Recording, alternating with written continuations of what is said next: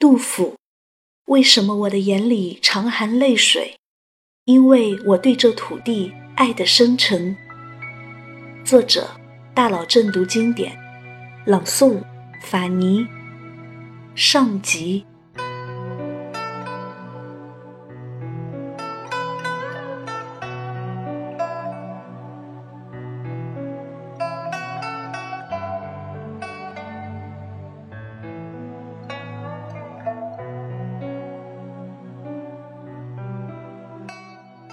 中国古典诗歌史上有两大高峰，一曰李白，一曰杜甫。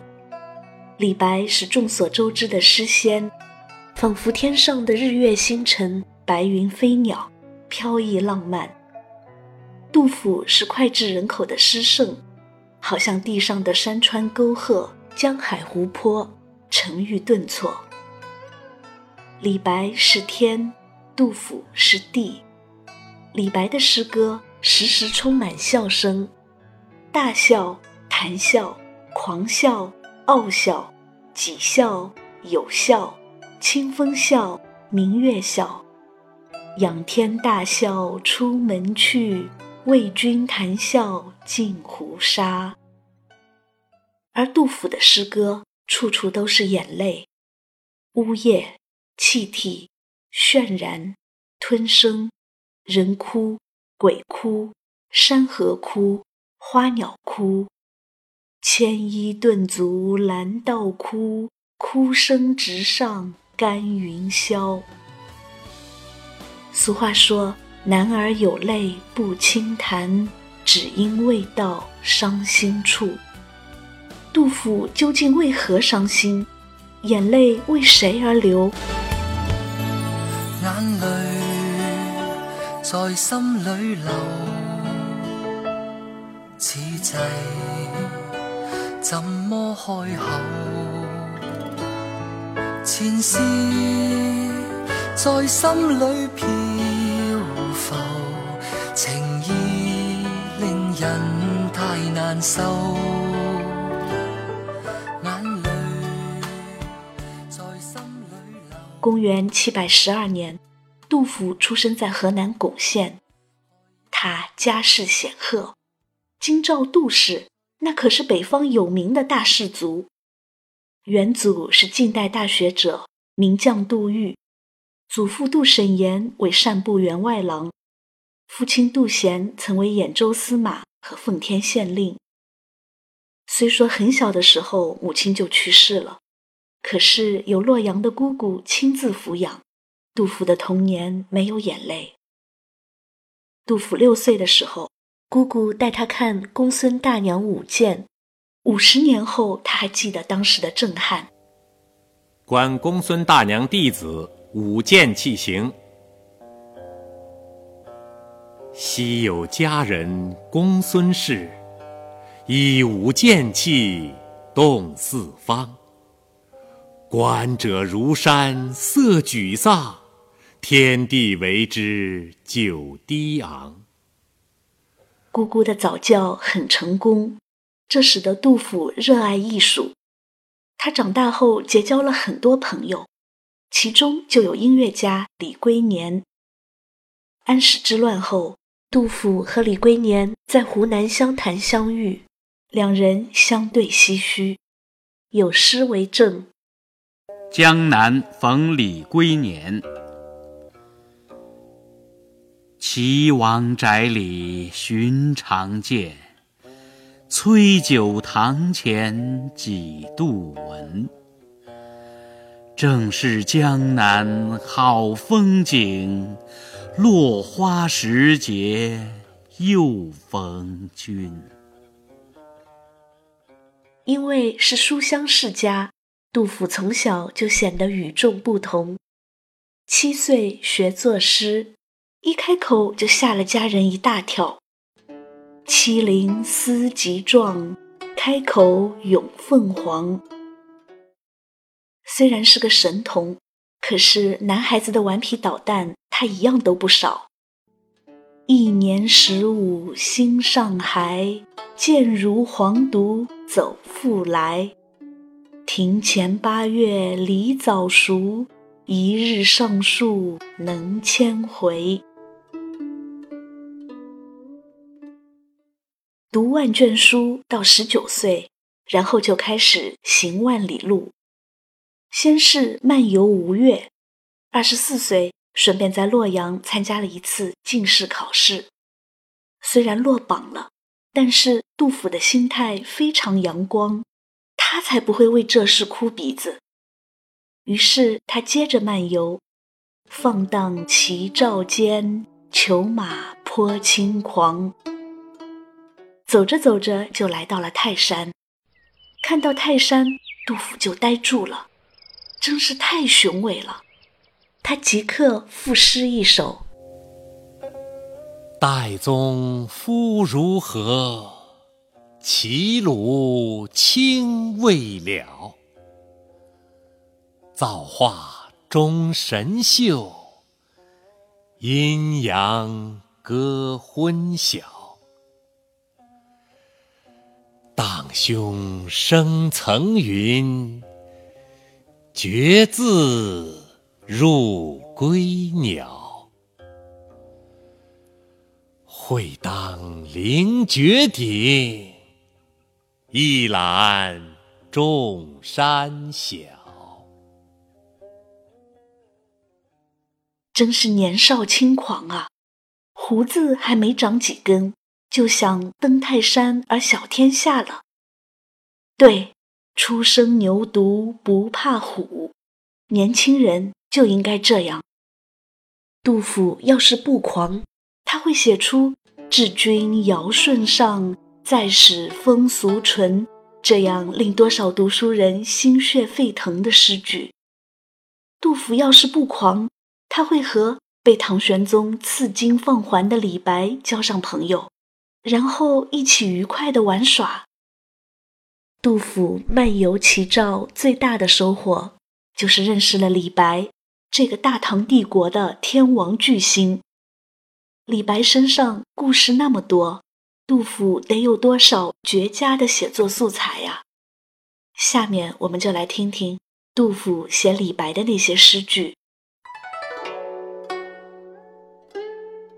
醉眠秋共被，携手日同行。寂寞书斋里，独招钟耳思。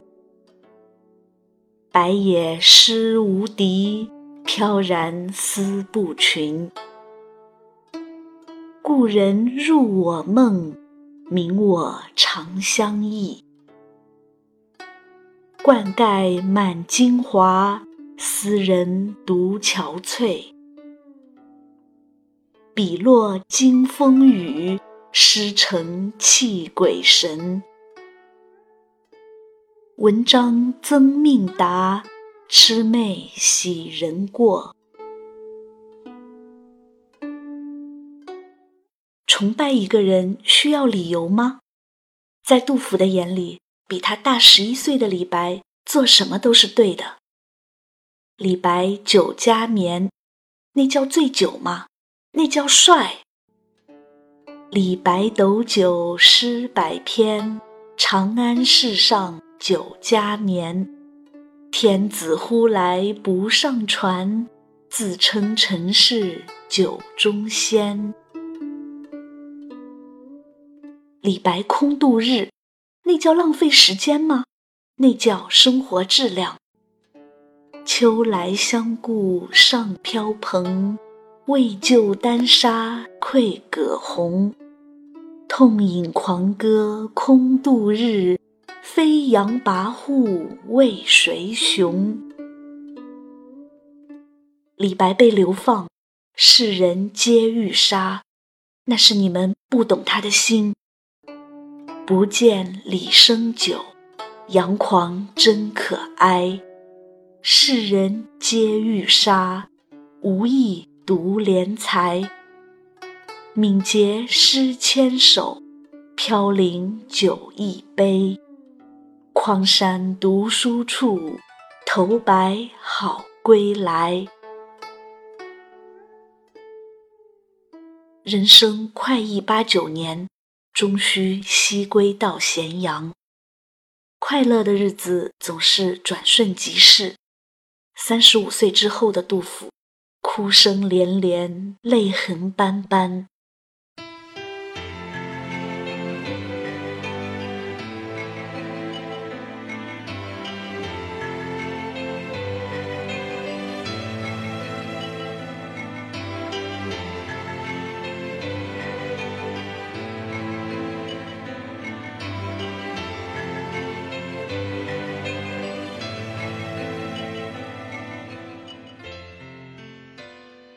有客有客字子美，杜甫字子美，可是他后来生活的一点都不美。天宝五载，杜甫的人生开启了倒霉模式。第一件倒霉事，参加了一场号称史上最大考场闹剧的考试，宰相李林甫一个考生都没有录取，对唐玄宗谎称这是也无遗贤。第二件倒霉事，杜甫在熬过了几年残悲与冷炙、到处钱悲心的生活后，得到一个机会，他趁着唐玄宗大祭祀，连忙献上华丽丽的三大礼赋。唐玄宗一高兴，就让他到集贤院等待分配，结果仍然落到了那个口蜜腹剑的李林甫的手里。第三件倒霉事。杜甫四十四岁的时候，终于得到了一个右卫帅府兵曹参军的职位，其实就是兵器库的管理员。杜甫赶紧回奉先县，准备把一家人接来团聚，结果还没进家门，就听到了哭声，原来是他的小儿子饿死了。第四件倒霉事，就在杜甫来接妻儿的路上。安禄山在范阳起兵，几乎埋葬大唐王朝的安史之乱爆发。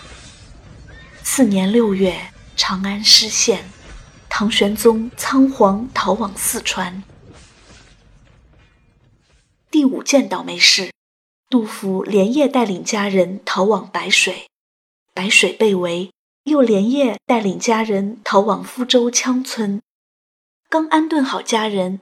听说太子李亨在灵武称帝，他前去投奔，在路上被叛军抓住，押往长安。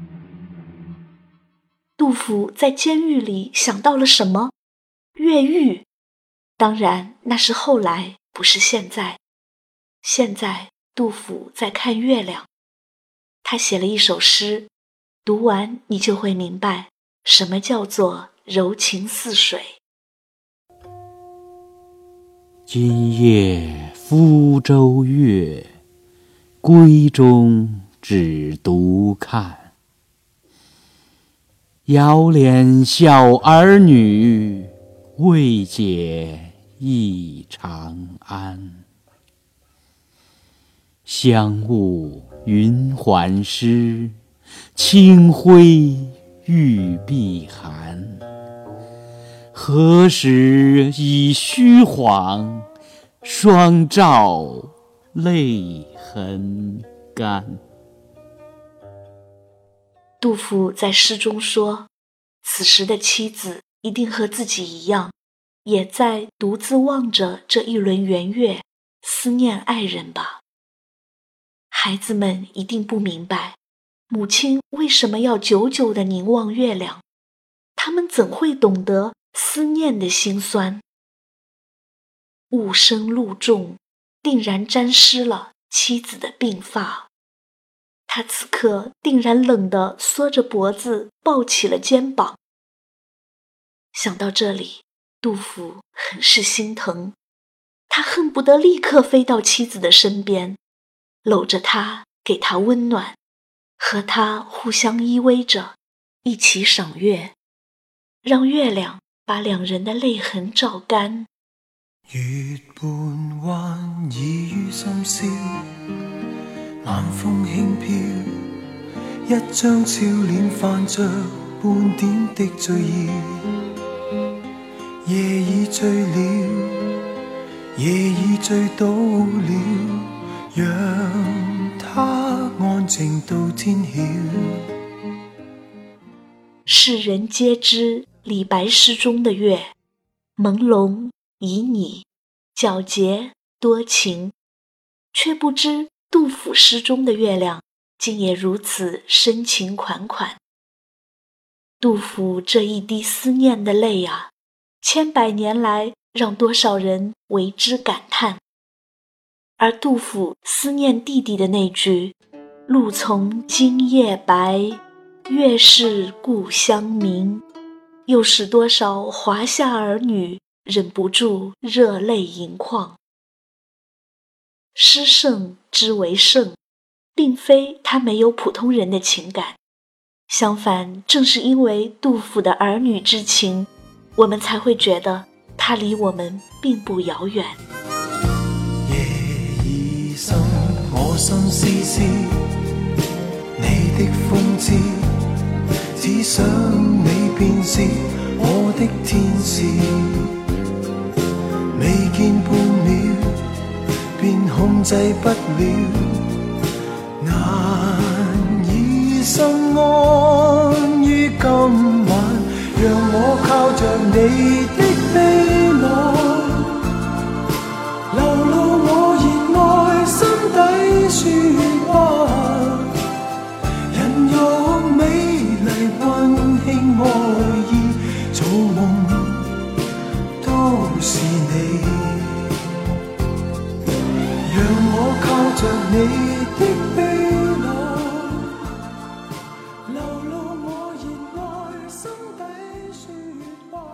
至德二年四月，杜甫真的越狱了。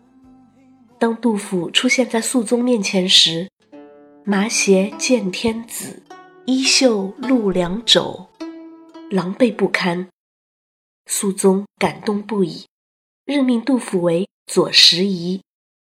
拾遗是个八品小官，顾名思义，就是拾起皇帝遗漏的，给皇帝提建议。于是，杜甫抓紧时间给肃宗提建议。肃宗很快厌烦了这个过于正直认真的左拾遗。没多久，杜甫为前宰相房管求情，被肃宗贬到华州去了。从此后，杜甫就被列入了黑名单，永不重用。杜甫很失落，他写了一首很耐人寻味的佳人诗。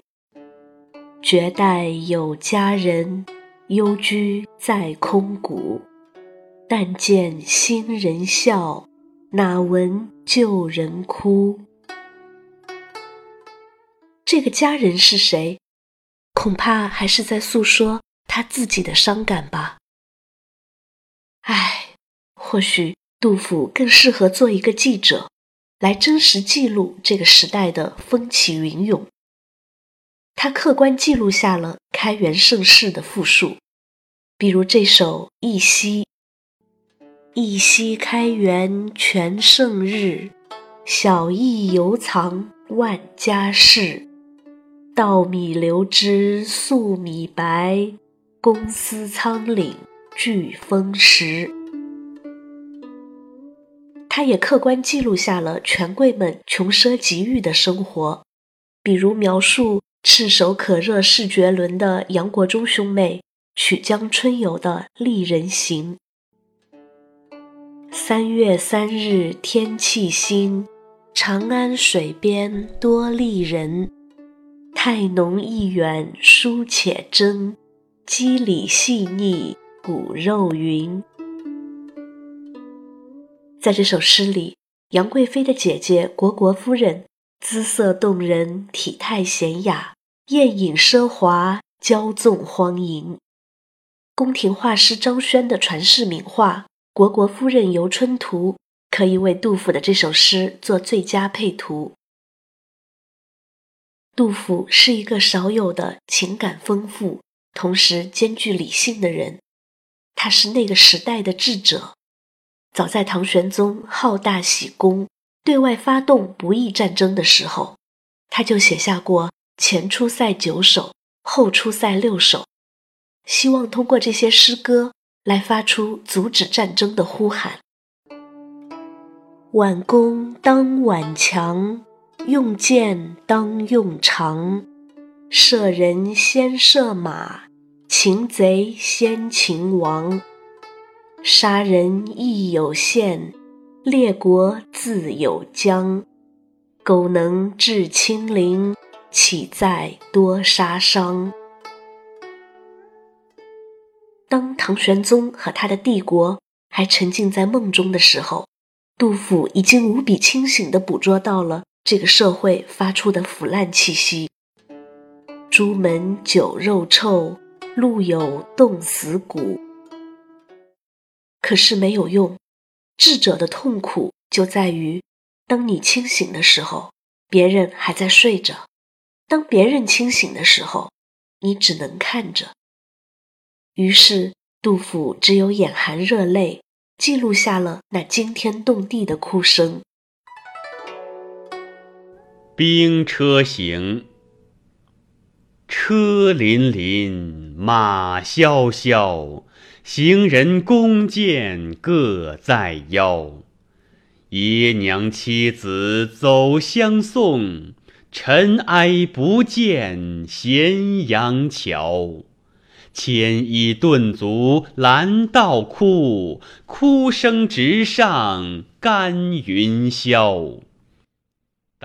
这是一首首诗，更是一幅幅生离死别的图。传唱千古的三吏三别，描述的就是人间最凄惨的分离，读来怎能不令人潸然泪下？当杜甫强压住内心的悲愤，用克制的语气向你描述他的所见所闻，你能否感受得到他那颗流血的心？石壕吏，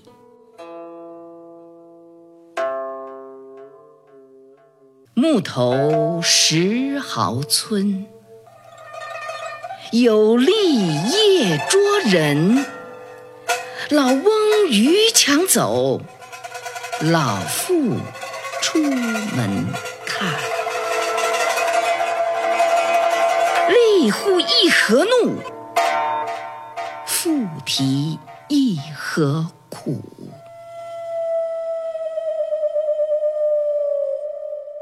杜甫的文字并不华丽，却具有打动人心的力量，因为他真实记录了百姓的苦难，他有着一颗黎明之心，所以他的诗才会被人们永远铭记，并被后世人称为诗史。眼泪。在心里流，此际怎么开口？前事在心里漂浮，情意令人太难受，眼泪在心。里流，请你开一开口，随便一声或随便一句，算是问候朋友。离别你，知离别你。心痛苦，比处死更难受。灵魂已散，心仿佛死去，心死问谁